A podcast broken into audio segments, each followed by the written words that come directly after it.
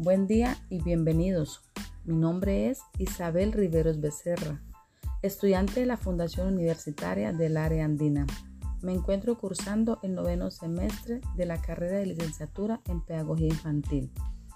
En este podcast les voy a compartir la experiencia obtenida del ejercicio de observación directa en ambientes no convencionales, lo cotidiano y lo no escolar de los padres de familia de los niños que pertenecen al programa de desarrollo infantil en medio familiar del corregimiento de las Mercedes. Para entrar en contexto del entorno, me encuentro en el corregimiento de las Mercedes, situada en el municipio de Sardinata, al norte del departamento de Norte de Santander, Colombia, cuya totalidad de los habitantes que residen en dicho corregimiento son campesinos, trabajadores de la tierra, se caracterizan por su amabilidad, sencillez, dedicados al trabajo.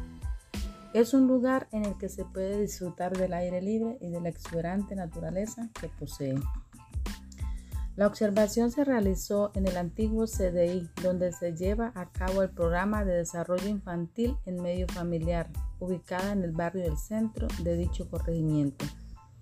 La hora en la que se realizó el ejercicio de observación fue entre la 1 y las 4 de la tarde, donde se puede ver a cada una de las mamitas llegar con sus niños al encuentro pedagógico, ya que en este horario es que se lleva a cabo el programa del ICBF. Dichas familias son víctimas del conflicto, de muy escasos recursos económicos, con los puntajes más bajos en el CISBEN y con un alto índice de vulnerabilidad.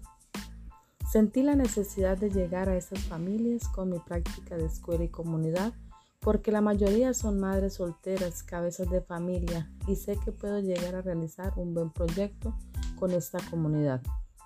Las madres de estos niños son muy activas, alegres y participativas. Hacen un buen trabajo con las docentes encargadas del grupo.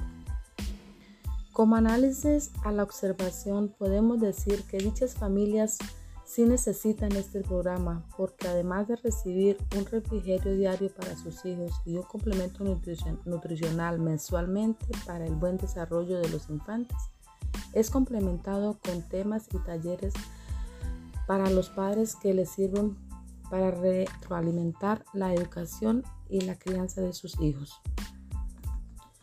Y como conclusión, puedo referir que mi práctica de escuela y comunidad se hace necesaria para complementar el conocimiento y fortalecimiento de cada una de las madres de las familias de dicho programa, causando impacto con los resultados que arroja al finalizar esta práctica en mi corregimiento de las Mercedes.